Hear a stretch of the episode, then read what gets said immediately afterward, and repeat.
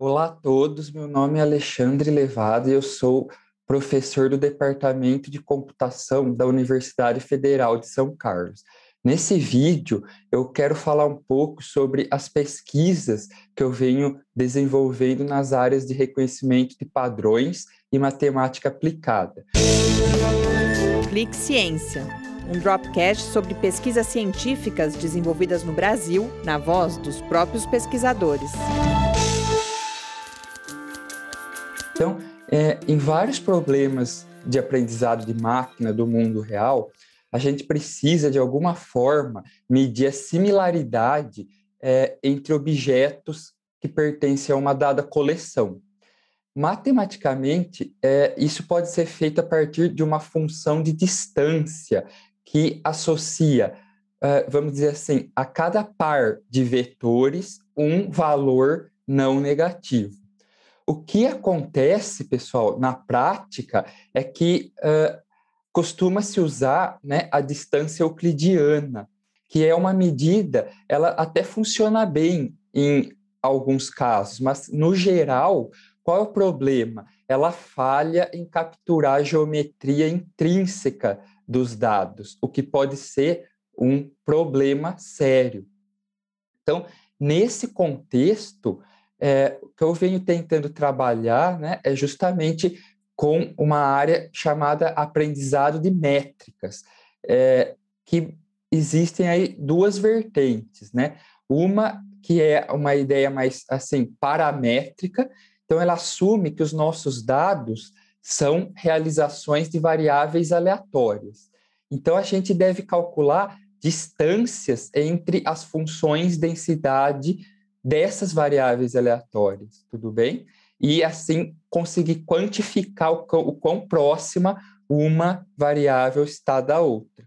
Né? Então, nesse aspecto, a teoria da informação é uma ferramenta que eu venho usando bastante, né? porque ela, ela é muito poderosa para esse tipo de modelagem. Além disso, veja, é, o estudo da geometria desses, dos espaços paramétricos dessas variáveis aleatórias, né, dessas distribuições de probabilidade que cada variável aleatória tem, é, permite que a gente compute distâncias geodésicas entre elas, que é, é uma medida de similaridade intrínseca aos dados, né? Ou seja, a gente pode dizer assim, ela é adaptativa a aquele conjunto de dados em particular, né? Ao contrário, por exemplo, da distância euclidiana, que é extrínseca. Então, a gente chama ela de genérica, né? É igual para todos os conjuntos de dados.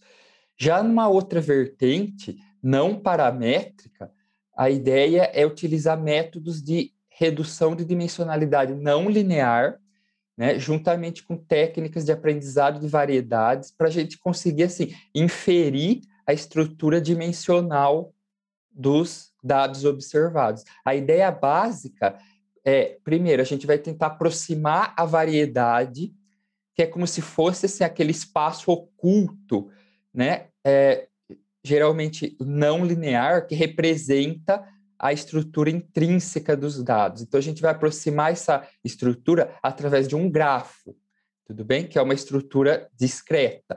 Num segundo momento, a ideia é vamos é, medir a similaridade entre os vértices desse grafo. Então, a ideia aqui, novamente, é substituir a distância euclidiana por uma métrica mais adequada. Então, uma das áreas que ajuda bastante nesse sentido é a geometria diferencial, que é, a gente constitui, na verdade, né, um poderoso ferramental matemático. Se a gente conseguir medir a variação dos espaços tangentes, e aí a gente consegue mensurar a curvatura e colocar essa noção, incorporar essa noção na, na nossa medida de similaridade. E aí, por fim, né, numa última etapa, a ideia consiste em realizar uma imersão desse grafo num espaço euclidiano, de forma a preservar distâncias. Então, tudo que é próximo no grafo deve permanecer próximo aqui no espaço de saída. Bom, essas técnicas, pessoal, são muito importantes justamente porque é, em problemas de classificação de dados, né? Que é uma tarefa muito comum no aprendizado de máquina. Ciência de dados e também processamento de sinais e imagens. Né? Então, numa ampla gama aí de, de problemas, esse tipo de análise é muito importante. Com isso, eu consegui dar uma visão geral das minhas pesquisas atuais e, principalmente, citar quais são os principais desafios né, e os problemas encontrados. Muito bem, pessoal. Agradeço pela atenção de todos. Me coloco à disposição de eventuais dúvidas. Até mais.